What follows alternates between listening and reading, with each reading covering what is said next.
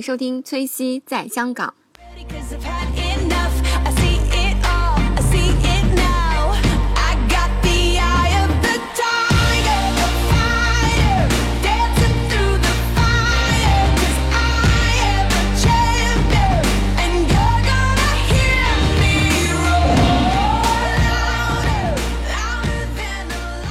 的宝石呢，你去看它的真假，它都是有迹可循的。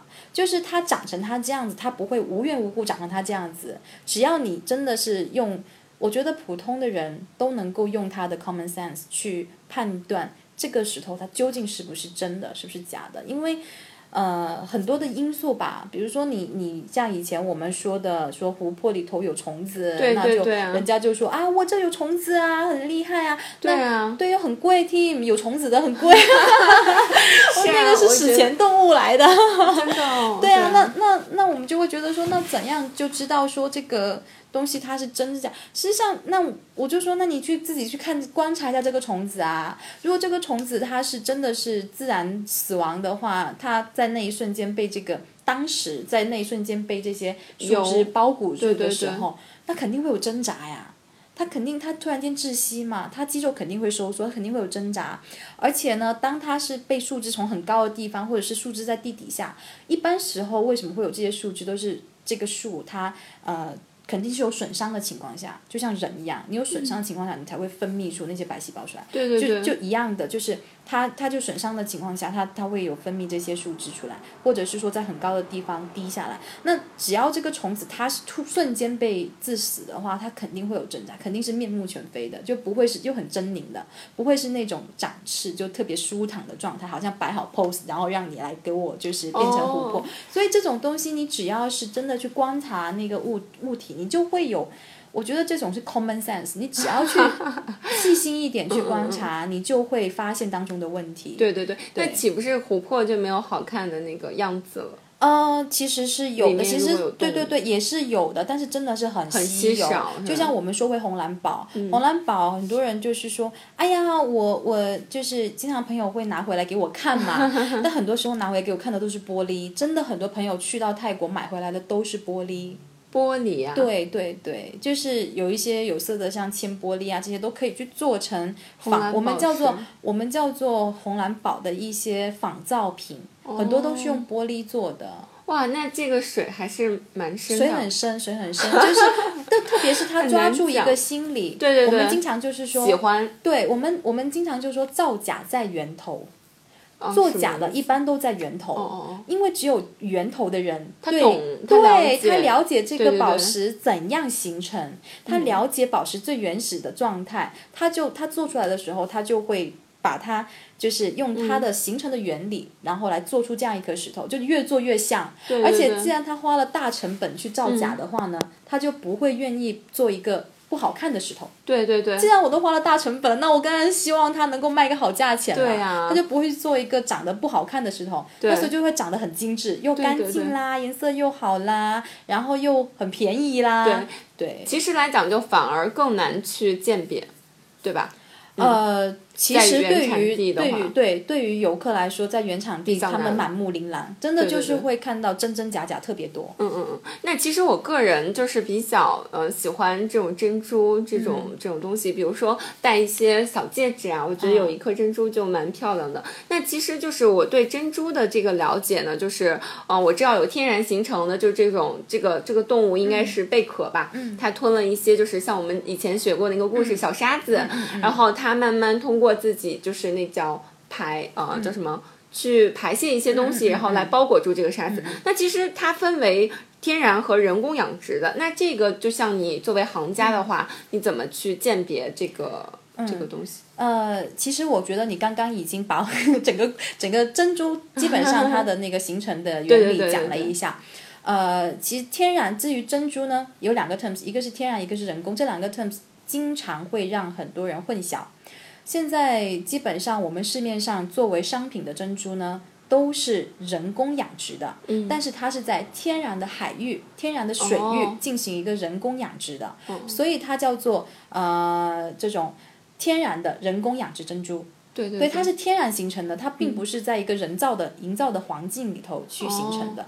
但是呢，那种完全就像我们用一个比较直白的词，野生，就像我哦，们刚才聊到的，对，你你如果说它是完全是野生的，完全是一个不经意的小沙子进入了这个珠蚌，然后形成的珍珠，像这样的已经非常非常少，而且像这样的情况，这个珠子它就可以上拍卖会了。如果它长得只要不要太丑的话，它就可以上拍卖会。真的啊，对，因为真的很少，这种是真的是很小的几率。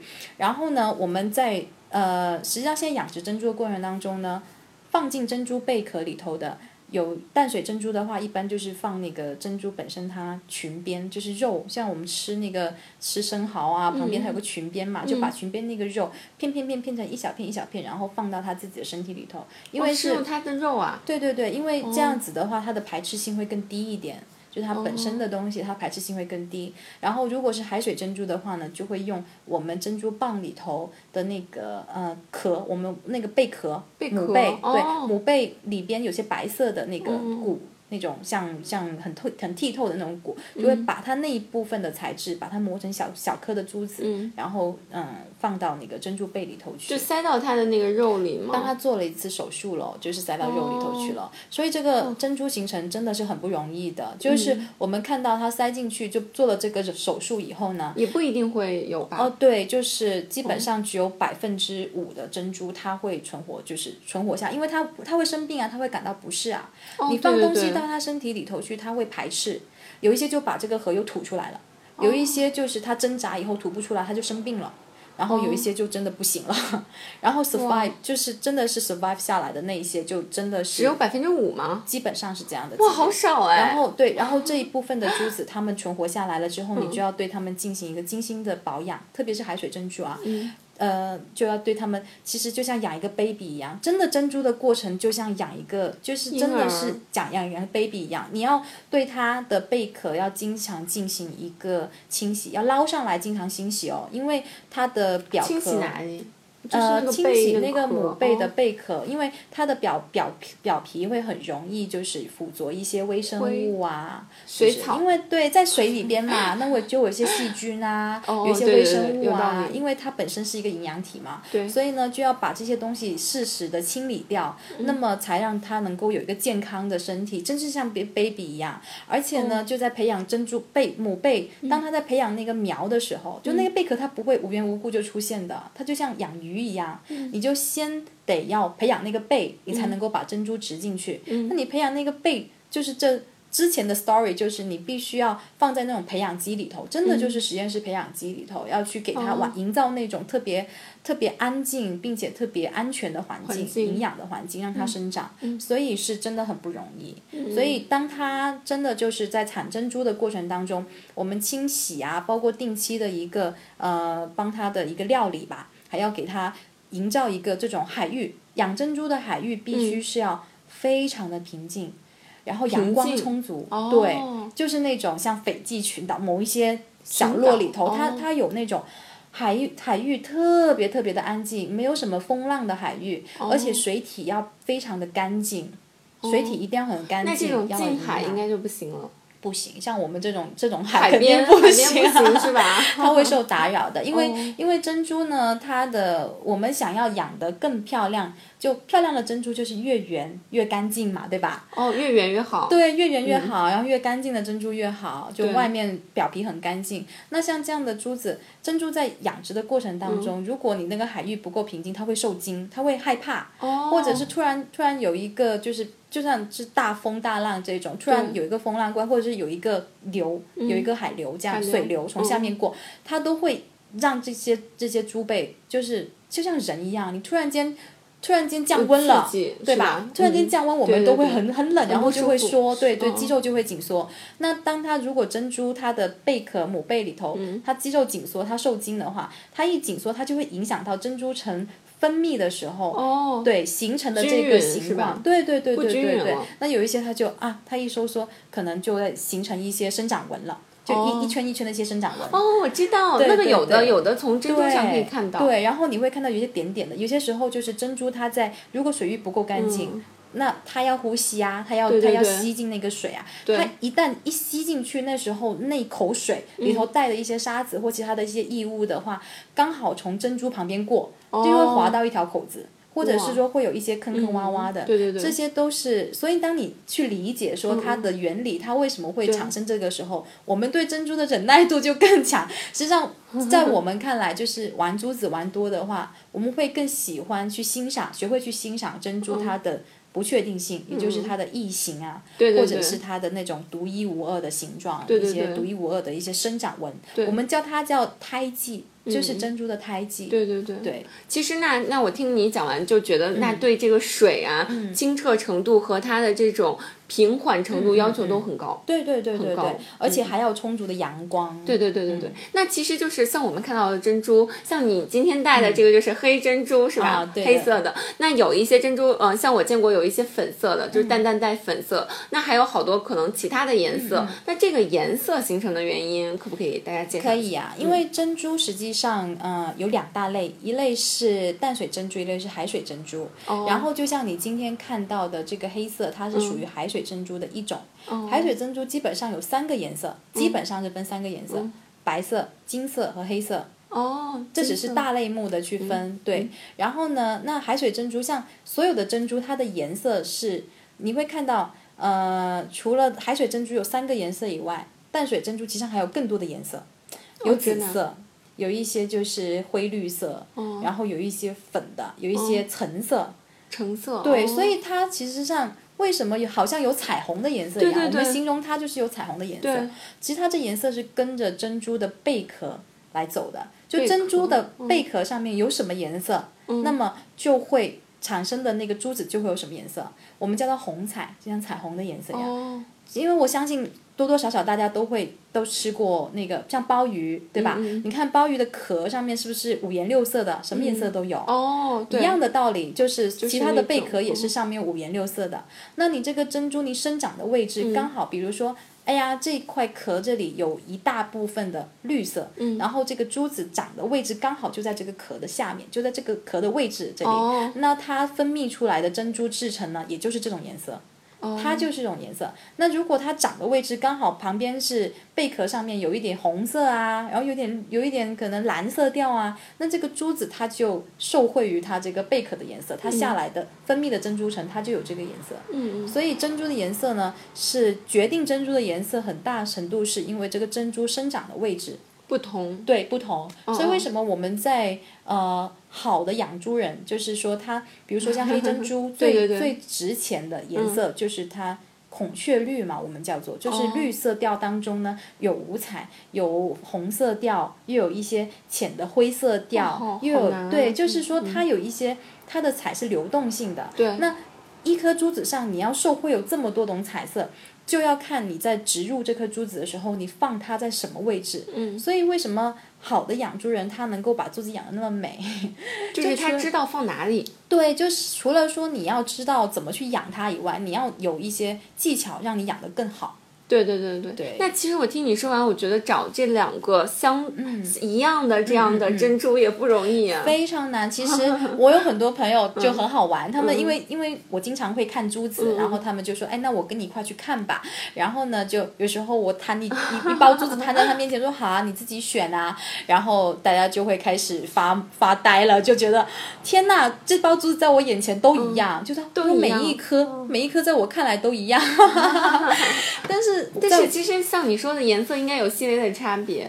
对对对，那嗯肯定就是没，其实没有一颗珠子它是一模一样的，哦。不可能有一颗珠子一模一样，因为你听到这个成长的情况，嗯。它其实里边有很多的不确定性在里头，所以不可能有一模一样的，只能说无限的接近。嗯。然后我们再配对一个珠子。你说配一对耳钉就两颗，对吧？对啊。两颗呢，你还得至少至少形状得差不多吧对，至少颜色得差不多吧，然后光泽得差不多吧。你就先满足形状和光泽就已经很难了，然后对要满足颜色，因为颜色你都知道是红彩了，它可能就是这一颗里头红色调多一些，那一颗里头绿色调多一些，就有这种情况，所以就非常难的。真的有时候，有时候你真的找一颗配对的珠子，就像我觉得就像人找到另一半那种感觉，哦真的就是要很 by accident，然后就突然间可能就会遇到一颗，或者是说真的就是要去找，去找然后对要、要去配对。嗯嗯，那就是你刚刚说那个淡水和呃海水。是吧？嗯淡水和海水。那其实这两个珠子，它有没有在说它的质地上有有一些差别？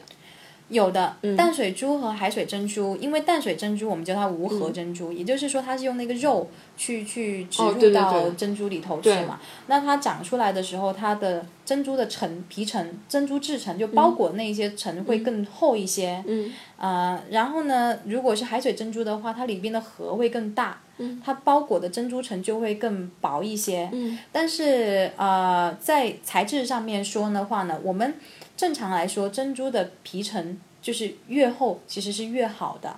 对哦，那岂不是淡水的越好？呃，所以大家会这么理解，大家会理解说淡水的越好，因为就像淡水，大家会拿它去做一些，比如说磨成珍珠粉啊什么的，肯定会用淡水珍珠，因为它的皮层厚。哦但是呢，淡水珍珠它的其实你看它的生产环境啦，海水珍珠它的生长环境真的是优养的，它它所有的环境都要是最优的状态。实际上它长出来，即使皮层不是很厚，但是就不如淡水珍珠厚，但是呢，它的 quality 很高。但是对于呃淡水珍珠来说呢，一个蚌里头可以长三十多到四十多颗。刚刚不是说只有百分之五吗？对，但所以就是说，他们因为因为淡水珍珠它的养殖的区域是在湖水里，就是就是这种淡水的区域嘛，湖啊这种地方，所以相对来说呢，它这个环境会比海海里的环境更容易去养殖珍珠。对，对，然后这个蚌，这个蚌，所以它的这个蚌它的那种生存能力更强一些，它会比那个海水的生存能力更强一些。对，然后猪农就会在里头植很多很多很多的珠子，然后哦它就生活，它它当然也要看它能不能存活下来啦。嗯它存活下来了之后，那但是这个珠子就是量产的咯。对对对就这种蚌，它的珠子就量产，但是它就会稍微就会便宜一些。所有的珠宝都是这样子，你一旦多了量大了，就会便宜了。哦，对，然后它当然它在整个养殖过程当中，它就不如那个海水珍珠那么金贵。哦，对，那海水珍珠像你说的，我可能理解就是一颗这个贝壳里放的比较少。有些就一颗里边就一颗。哦，对，所以就是为什么它的价值会那么高？那么高。，对，但是它就特别的精细的养殖。那这个能分辨出来吗？海水和淡水？其实海水和淡水在。我相信现在很多朋友玩开珍珠的话，嗯都分辨得出来。很明显的就是海水珍珠的光泽会优于淡水珍珠，普会亮。对，会更亮。你说的对，哦就更亮。你一看，你就会，只要放在有对比的情况下，你一看你就看得出来。嗯，对。那就是其实有一些，比如说有一些人，他说就自己戴那个珍珠项链嘛，嗯戴久了可能会会不会出现这种碎的情况或者变色？哦，你这个问题问的很好，因为很多朋友也会有这个问题嘛。对对对，呃，首先有两种情况，嗯我我之前遇到过有朋友真的是戴一个珍珠的珠串，然后戴着它就慢慢的珠串就没了，就是他说他跟我描述是没了，但是我知道就是说他那珍珠会有一些圆的珍珠，它越磨越磨越磨着磨着它就变成椭圆形的了，我见过。这个主要还是跟个人的体质有关系，哦，就是你的对有些人，比如说特别酸性的体质，那么它对于珍珠的表皮还是有这种腐蚀性的，哦。就是慢慢戴着戴着磨着磨着，它就真的会变少哦，就是那一部分会变少。嗯，呃，那你刚刚还有说了一个保养问题嘛？那就是如果说珍珠的保养，其实我觉得在宝石这个类目里头，珍珠已经是非常好养的了，就非常好保养的。对就像我自己这对珠子，我我会说，呃，每天我摘下来，我不会说每天都去清洗它，嗯但是我一段时间我就会用一些温水。嗯呃，就是稍微热一点的水，也不用说太太热，嗯然后去擦它就好了。就是拿那个布很 gentle 的去擦一擦它就好，因为珍珠它主要就是不要不要让它的表层沾染上一些呃化妆品啊、哦。香水啊，对或者是像我们像那汗啊，嗯或者是有一些油脂，对，对，这样子会对它的表皮有一些腐蚀的作用，所以我们只要去清洁干净就好了。嗯然后，然后真正好的珠子是不会那么容易就说啊会没有光泽啊，或者是会变色什么之类的，不会有。嗯那我刚刚说那个碎裂的问题，嗯是不是就证明这个珠子不够好，或者它是假的？呃，碎裂的问题，我不知道是怎么个碎裂法，但是就比如说嗯久了之后，嗯然后你你去捏它或者怎么样，它就碎了。哦，不可能的，不可能是吗？不可能，哦除非你这个东西，你这个珠子是真的是有遇到什么强酸强碱之类，它才会有可能这样腐蚀。哦，然后正常情况下，这珠子是不会的，而且假的珠子大部分都是塑料珠、玻璃珠，都更更不可能不会啦了。对啊，哦。更不可能了。哦。所以基本上珍珠没有这么脆弱，没有大家想的这么脆弱。有些朋嗯。友他说。哎呀，我今天那个珍珠掉地上，然后刚好那个坑坑洼洼的，我拿上来就看到有个坑了，我就说不可能的，基本上不会有这种情况就他们会给我看，但实际上很多时候是。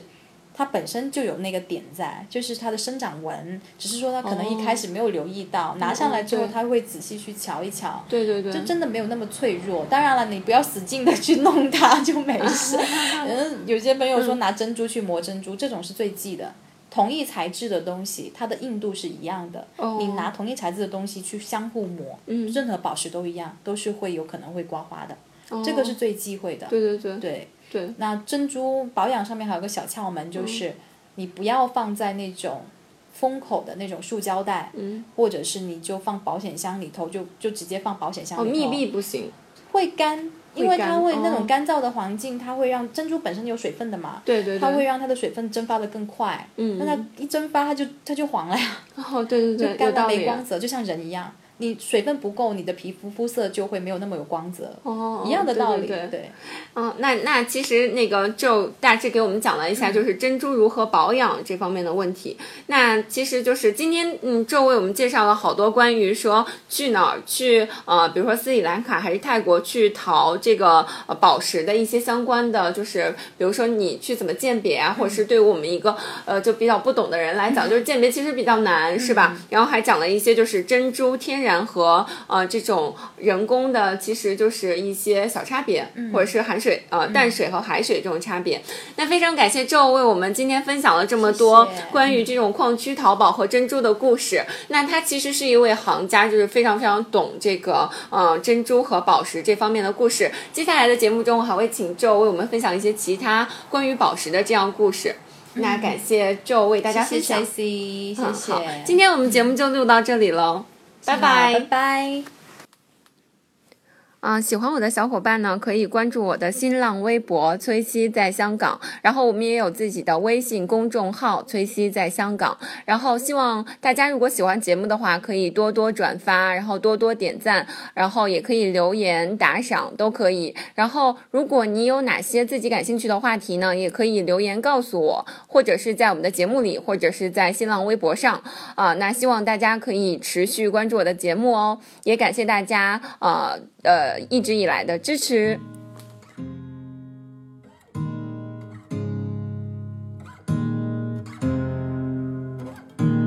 Hey, I was doing just fine before I met you. I drink too much and that's an issue, but I'm okay.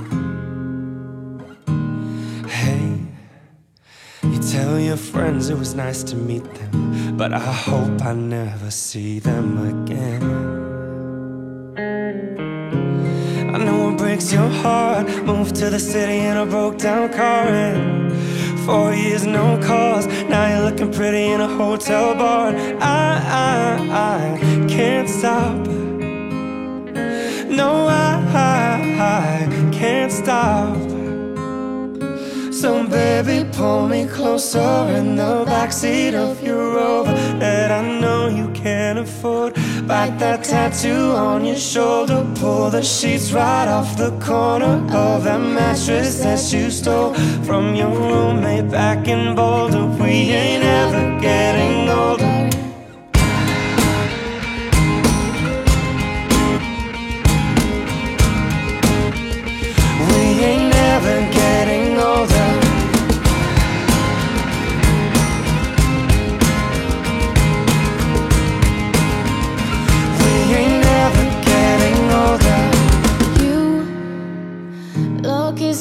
since the day I met you. I forget just why I left you. I was insane. Stay and play that Blink 182 song that we beat to death in Tucson. Okay. I know it breaks your heart. Moved to the city in a broke down car. Four years, no calls. Now I'm looking pretty in a hotel bar. And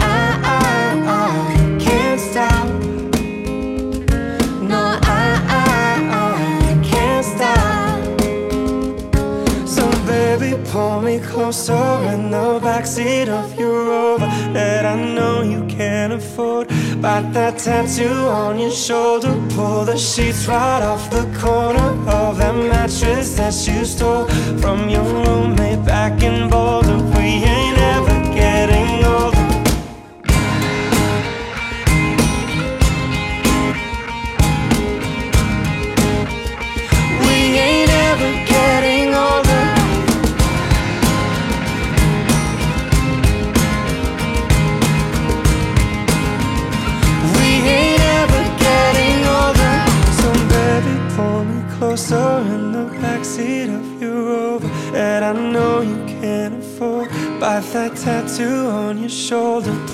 sheets right off the corner of the mattress that you stole from your roommate back in Boulder. We ain't ever getting.